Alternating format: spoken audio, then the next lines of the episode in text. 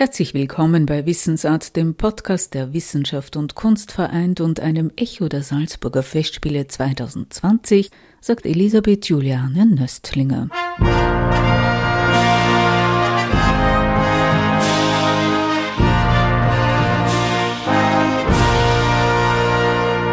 Man freut sich einfach, dass doch etwas möglich ist, sagt die Präsidentin der Salzburger Festspiele Dr. Helga Rabel-Stadler.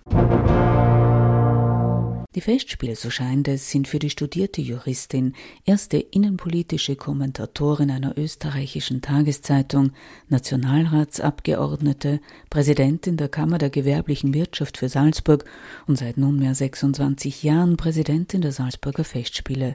Ein Kompass zum Ich. Welch ein Glück, wenn man das, was man gerne privat tut, auch noch als Beruf hat.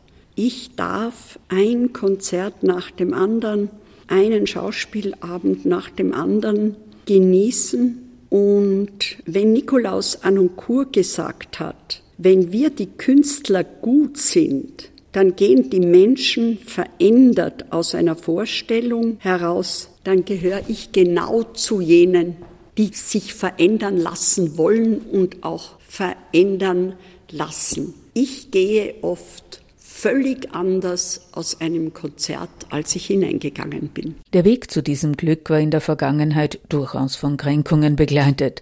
Sechs Intendanten, die charakterlich und habituell unterschiedlicher nicht sein konnten, waren im letzten Vierteljahrhundert ihre Mitstreiter in der Hofstallgasse. Wenn ich meine berufliche Laufbahn Revue passieren lasse, dann fällt mir erst auf, wie hart dieser Weg war. Und dann fallen mir auch die vielen Kränkungen ein.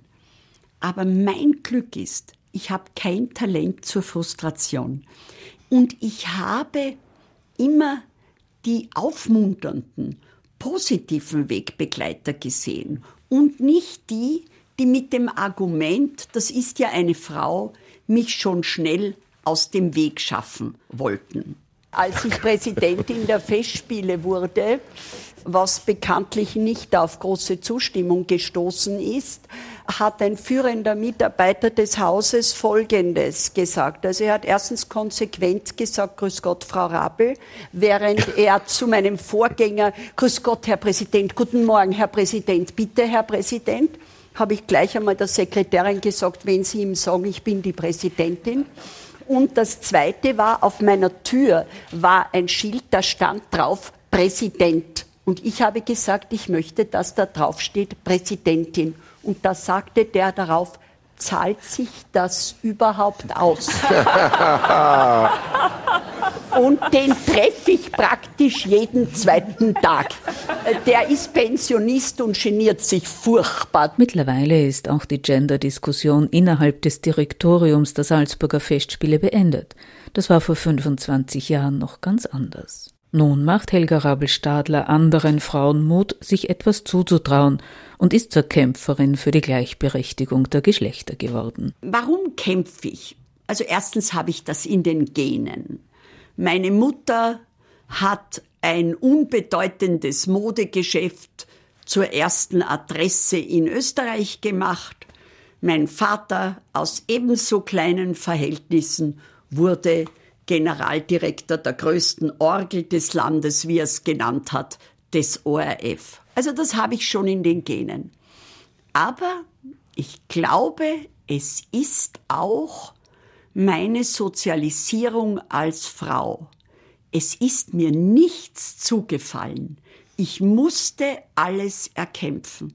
Und ich möchte immer so gerne anderen Frauen sagen, traut euch was, dann traut man euch etwas zu. Ihr müsst kämpfen.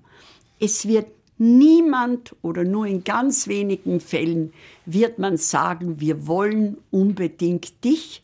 Es gibt genügend qualifizierte Männer, die zusammenhalten, um eine qualifizierte Frau zu verhindern. Sind die Festspiele also doch für Helga Rabel-Stadler auch ein Kompass zum Ich? Ein Kompass zum Ich, so habe ich es nie empfunden. Dafür bin ich mir zu unwichtig und die Festspielidee zu wichtig. Ich habe eigentlich immer nur überlegt, was können wir tun, um an diesem Mythos Festspiele weiterzubauen. Sie hörten Helga Rabel-Stadler, die Präsidentin der Salzburger Festspiele im Jahr der Corona-Pandemie, das zugleich das 100-jährige Jubiläum der Salzburger Festspiele ist, bei Wissensart, dem Podcast der Wissenschaft und Kunst vereint. Auf Wiederhören sagt Elisabeth Juliane Nöstlinger.